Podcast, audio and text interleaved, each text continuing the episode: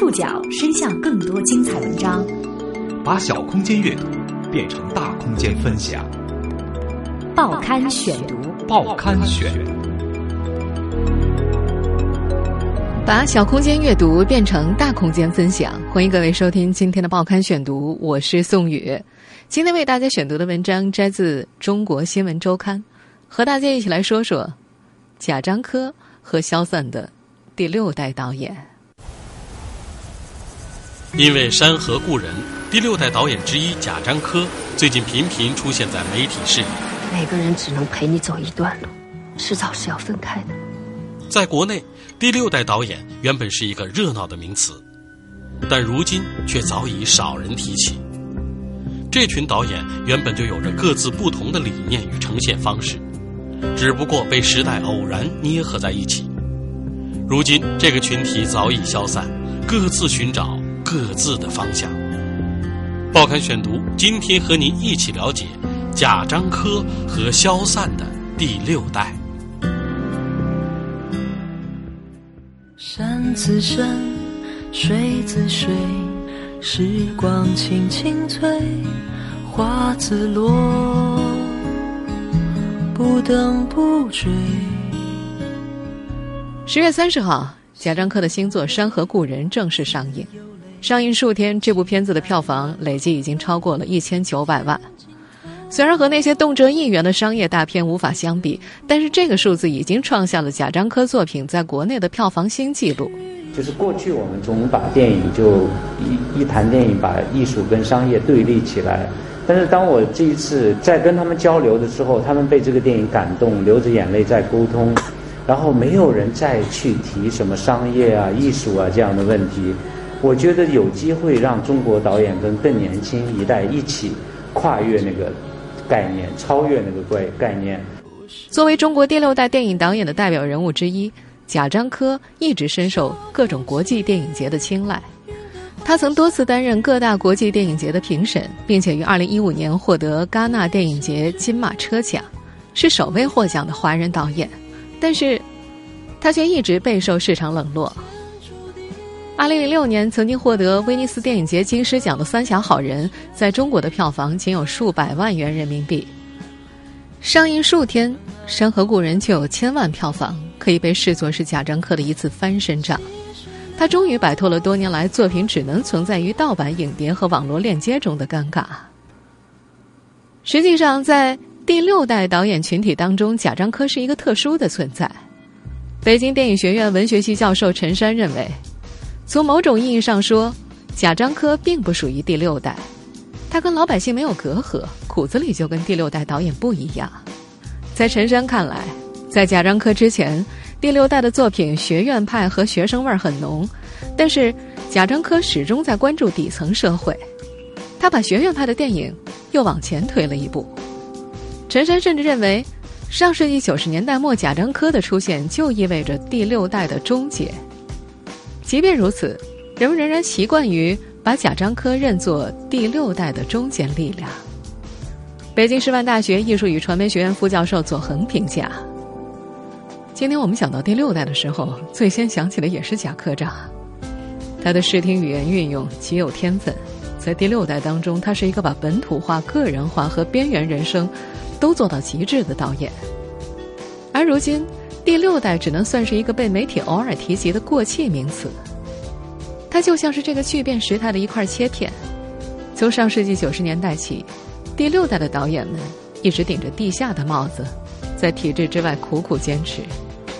而在二零零三年浮出水面之后，新的时代环境和商业化的游戏规则，渐渐让这个曾经风光的导演群体逐渐走向消散。他们中的一些人，由于各种各样的原因沉寂。早已淡出了中国电影产业的第一线，另外一些人则通过一些和电影截然不同的方式进入公众视野。可能你还有印象，张元吸毒，王全安嫖娼。当然，也有的导演仍然在咬紧牙关坚持艺术片的路线，而更多的人则已经改弦更张，别扭的拥抱商业。不少第六代导演仍然活跃在中国的影坛上。但是，第六代导演群落和这个名词背后的独立、个人化和新锐先锋，早已经灰飞烟灭了。如今，四十五岁的贾樟柯也不再是过去那个拍小五的导演。随着第六代的标签日渐模糊，他早就开始寻找自己的道路。贾樟柯究竟是不是第六代导演？这一点恐怕连他自己都没弄清楚。实际上，第六代导演并不能算作一个定位清晰的导演群体，他们一开始就被理论家、制片人争相命名阐释，却很难做到标志统一。报刊选读继续播出贾樟柯和消散的第六代。说贾樟柯没弄清自己属不属于第六代导演是有根据的。二零一零年。贾樟柯在王小帅的电影《日照重庆》的点映会上发表“我不相信你们能猜对我们的结局”的演说时，一上来就说：“我自己不知道所谓第六代是按什么来划分的。如果要明确的划分第六代导演，为他们寻找一些共同点的话，这批大陆导演的共同点仅仅在于，他们都出生于上世纪六十年代前后，政治理念、作品风格则受到上世纪八十年代的思想艺术氛围的影响。”在第六代导演当中，贾樟柯算是一个后来者，他是七零后，比拍出中国第一部独立电影的导演张元要小七岁。在张元拍完《妈妈》《北京杂种》，王小帅拍完《冬春的日子》之后，贾樟柯才刚刚从山西进入北京电影学院文学系学习。五年之后，他拍完了《小五》，立即就被理所当然的归入了第六代的行列。跟很多第六代作品一样。这部表现边缘人生活的电影，带来一种和第五代导演宏大叙事作品截然不同的观感，并且它也是一部不为主流社会所容纳的地下电影。一会儿相声节红的油的啊，你听人家吹吹的，那一喊我，不。我们现在听到的就是小五的片段，浓重的方言口音非常影响大众的理解。叛逆和反抗，造就了第六代。在社会传统秩序重塑的上世纪八十年代中期，他们在学院里成长起来，全盘接受大师影片的电影教育，把法国新浪潮电影作为主要模仿对象，影像本体，淡化叙事，自我表现。一些导演很快就产生了明确而自豪的代群意识。一九九二年，导演胡雪阳在体制内拍出处女作《留守女士》之后宣布。北京电影学院八九届五个班的同学是中国电影的第六代工作者，另一些导演则是被动的加入了第六代群体。北京师范大学艺术与传媒学院的副教授左恒还记得，《中国电影报》一九九五年春天曾经做过一个和此相关的访谈，当时大家更愿意用“新生代”这个提法，后来因为“第六代”更容易被大众所理解，所以这个称呼才从此沿袭了下来。在左恒看来，第六代的最早命名只是一个时势造就出来的话题式行为。当张元、王小帅、管虎、娄烨等一批导演出现的时候，中国电影刚好处于最不景气的一段时间。如果当时主流电影市场好一点，又没有第五代导演拍艺术片能够获奖成名的启示，也就不会有第六代的命名趋势存在了。实际上，第六代导演的作品的美学追求各不相同，并不像第四代与第五代那样有相对一致和完整的理念。北京电影学院电影研究所教授郝建在《第六代命名式的死亡与夹缝中的话语生命》里写道：“第六代导演是一群艺术主旨和个人生活态度、作品形态都有巨大差别的中国大陆电影导演。和同代人相比，贾樟柯的不同尤其明显。”一九九三年，他进入北京电影学院的时候，他不那么合群。《纽约客》的作者欧义文在一篇关于贾樟柯的报道里写道：“他的乡村背景令他与这些娇宠的城里学生距离更远，他们开玩笑时互骂农民。贾樟柯从骨子里就是一个中国底层百姓，比起其他的第六代作品，他的影片更加贴近底层。代的概念究竟是否合理？这个陈旧的话题早就被理论界讨论过无数次。”有一些学者干脆称，第六代导演是无法命名的一代。二零一四年，两位第六代代表人物的新闻，把关于这个导演群体的消息从文娱版带到了社会版。张元再次因为吸毒被抓，王全安则因为涉嫌嫖娼一时引发热议。有人感慨，第六代导演曾经的关键词是被禁，而现在的关键词是尴尬。这个不稳定的群体本是同龄，如今却已成了分飞燕。实际上，第六代本身就是一个带有自娱自乐色彩的松散提法。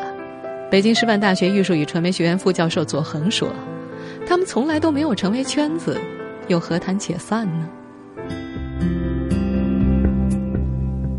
那么，这些从来没有成为圈子的第六代，现在都去哪儿了？哪些大众熟悉的电影是这批导演的作品？报刊选读继续播出贾樟柯和消散的第六代。二零零三年十一月十三号，贾樟柯和王小帅、娄烨、何建军、张明等大部分第六代导演一起被广电总局召集到北京电影学院，他们被告知自己从此被解禁。我一直觉得，过分的强调自己是第几代，或者过分的排斥自己是第几代，本质上是一样的。不想把自己归为一个群体，某种程度上是想强调个人的独特性，或者想回避某代所具有的负面影响。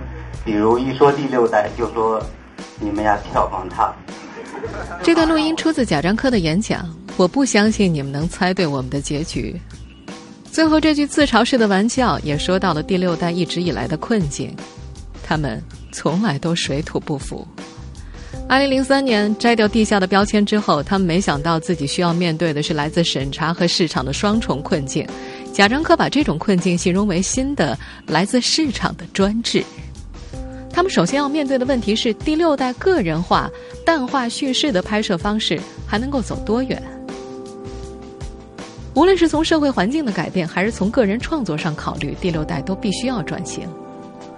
就在二零零三年，娄烨找章子怡、刘烨出演了《紫蝴蝶》，那年张元还请来姜文和赵薇拍摄《绿茶》，这两部电影都算得上是转型的尝试。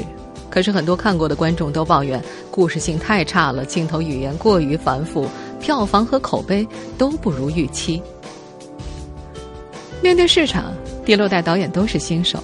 在一次跟北京电影学院教授、独立电影倡导者张献明的对话当中，贾樟柯把自己最早拍电影形容为揭竿而起。直到两千年拍《任逍遥》的时候，他才开始有了制作意识。而在浮上水面之后，贾樟柯的影片也做出了某些商业方面的尝试。早在《例外》被彭丽媛看中作为出访服装，然后爆红之前，贾樟柯就和他们有过深入的合作，一直到。两千零五年，我做例外接近十年的时候，我就有了这个想法，就是做一个全新的品牌，然后完全是做这种非常个人化的东西。这是二零零七年，他以例外另外一位创始人马可及其新品牌“无用”为题材拍摄的纪录片，名字就叫做《无用》。也正是从这部纪录片开始，贾樟柯频频涉足商业题材。结果别人家孩子全回来了，就我们家孩子没回来。我们现在听到的这部《二十四城记》，是和四川成都原四二零军工厂旧址开发的房地产项目合作，片名直接就是那个楼盘的名字。这些做法受到了部分影迷的质疑，有人戏谑，那部片子就是一个一百五十二分钟的大楼盘广告。网上有篇文章叫做《不是所有的产品经理都叫贾樟柯》。文章撕开了贾樟柯身上文艺导演的标签，称其精于电影营销，每部电影都能在国外取得不俗的发行成绩，还直接参与了不少商业项目。除了以上提到的两部电影，还包括某 whisky 品牌赞助的《雨露计划》系列作品。另外，贾樟柯的名下还有一家专业的广告公司，每年都会拍摄大量的广告片。除了商业上的尝试。贾樟柯还努力使作品由自己在山西的生命体验拓展到整体意义上的中国经验，关注点也由个人拓展到了社会和中国多数人的命运。他的头两部地上剧情片《世界》和《三峡好人》当中，他离开故乡山西，把视点转向了北京和重庆。影片《天注定》当中的四个故事都来源于近些年的社会新闻。用左恒的话来说。贾樟柯的转型是一个艺术者的自觉转型。北京大学教授戴锦华曾经评价，贾樟柯是第六代中的特例，因为他经历了地下到地上、典型自传式写作到虚构性社会写作、电影节的宠儿到在国内拥有观众几个成功的转型。和贾樟柯一样，很多第六代导演都在进行转型尝试。王小帅也曾经努力向市场靠拢，虽然并不彻底。二零一零年的那部《日照重庆》是他第一次严肃电影做成大片模式的尝试，投资近三千万人民币。比起他自费十万元拍摄的第一部作品《冬春的日子》，那可是一笔大钱。我们现在听到的这个片段出自今年上映的《闯入者》。上个月老赵去世了，在这部片子里。王小帅用悬疑片的叙述方式讲述了老中青三代人的故事，但是，可惜，他的这几部尝试影片的票房都十分惨淡。在北京电影学院文学系教授陈山看来，第六代导演都做了很多转变的努力，但是一部分导演的电影镜头会跟观众产生隔阂，这不能怪他们，因为他们总有一种固有的学院派电影艺术理念。他们转变起来很是困难。生于上世纪七十年代的导演陆川自称自己是第七代导演，不过他也面临跟第六代同样的困境。二零一零年，他得到了近一亿元的投资，以艺术片的方式导演了一部古装电影《王的盛宴》。我叫刘邦，六十一岁，出生在一个叫沛县的地方。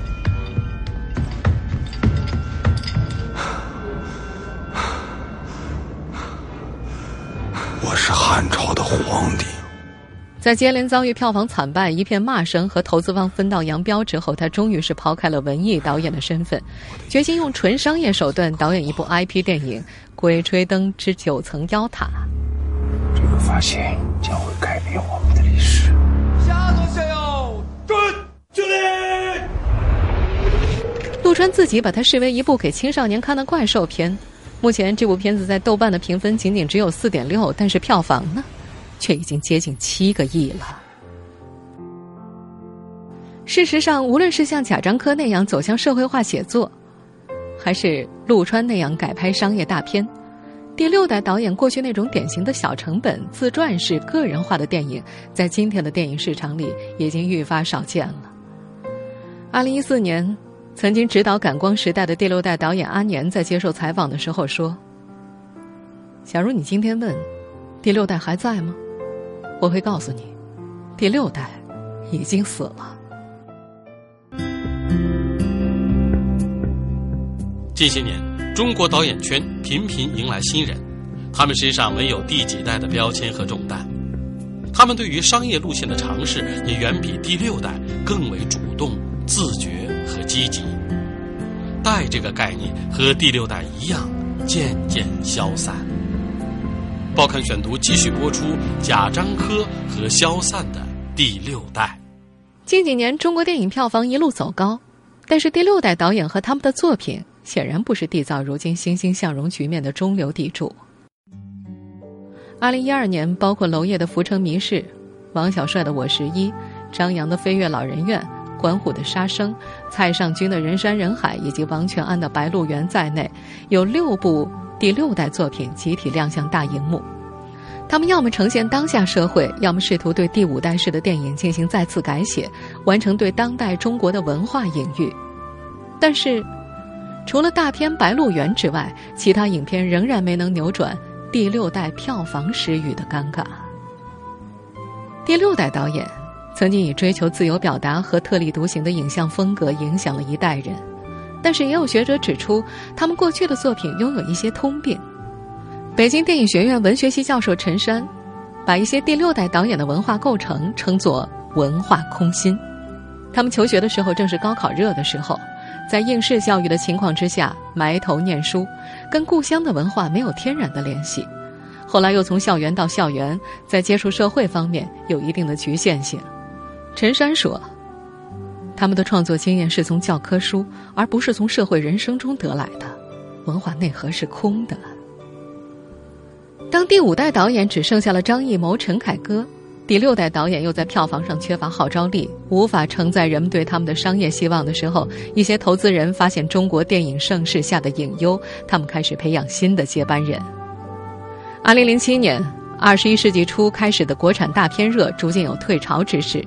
香港电影制作人姜志强打算开启一项新导演计划，投资几部中低成本影片。此时，他发现了北京电影学院文学系教师薛晓璐的剧本《海洋天堂》，决定出资扶持。不久之后，两人又合作突破五亿票房的电影《北京遇上西雅图》。出生于一九七零年的薛晓璐是热播电视剧《不要和陌生人说话》的编剧。他和第六代导演年龄相仿，创作理念却完全不同。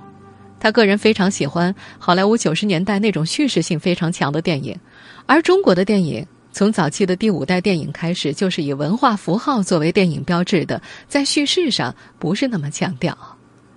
姜志强发掘出来的新导演还包括《寒战》的梁月明、陆剑清，《风暴》的袁锦麟，最著名的还包括《捉妖记》的导演许成义。另外一家电影公司光线影业也曾经推出一个把演员打造成导演的新导演培养计划。首批名单里包括吴秀波、邓超、黄渤，指导泰囧和港囧的徐峥也是这个计划中的一员。这几年来，中国导演圈频频迎来新人，他们的身上没有第几代的标签和重担，从一开始他们就面向市场、面向观众，对于商业路线的尝试也远比第六代更加的主动、自觉和积极。二零一三年，评论家张颐武在泰囧座谈会上表示，这部电影在票房上的成功意味着导演和观众都在换代。张艺谋他们那代导演都六十多岁了，本以为是第六代导演接上，结果他们没接上，倒是徐峥这样的涌现出来。清华大学新闻与传播学院常务副院长尹红在二零一五年初总结，中国电影上一年的关键词为交替，在他看来。创作者的新老交替和改朝换代正在进行。二零一四年，王小帅、张扬等第六代导演和张艺谋、顾长卫一起，与宁浩、张一白、于白眉，甚至更年轻的韩寒、郭敬明等所谓新生代导演三代同堂。北京师范大学艺术与传媒学院的副教授左恒倾向用“新力量”一词来描述中国电影创作圈正在涌现出的新的创作者，而不是新一代。他说：“他个人觉得，至少在十年之内不会再出现大的电影美学思潮方面的动向。代这个概念已经烟消云散了。从叙事方面来说，新导演们倒有点像回到了中国在第五代、第六代之前的那条道路。前些年，北京电影学院文学系教授陈山有时候会在课上给学生放上世纪八十年代初的那些电影，《天云山传奇》《少林寺》《骆驼祥子》。”并且告诉学生，如果没有第五代和第六代，没有学院派，中国电影就是这个样子的。冯小刚就是直接从这个地方接过来的。他认为，第六代只是中国电影的一个插曲，而这个插曲现在已经翻过去了。在贾樟柯这个第六代看来，所谓的第六代已经消失了。在二零零四年、二零零五年电影商业化之后，这一代的使命就已经完成。整体上来说，民众的个人主义理念已经觉醒。他说：“他们第六代导演努力就是要变成个体，而不是一个代，不是一个群体。”从这个概念上来说，第六代的消散并非是某种电影精神的消散，而只是每个被偶然纳入那个谱系的导演都开始寻找适合自己的方向。一个集体的消散，变为个体的实验。其实，这才是更正常的状态。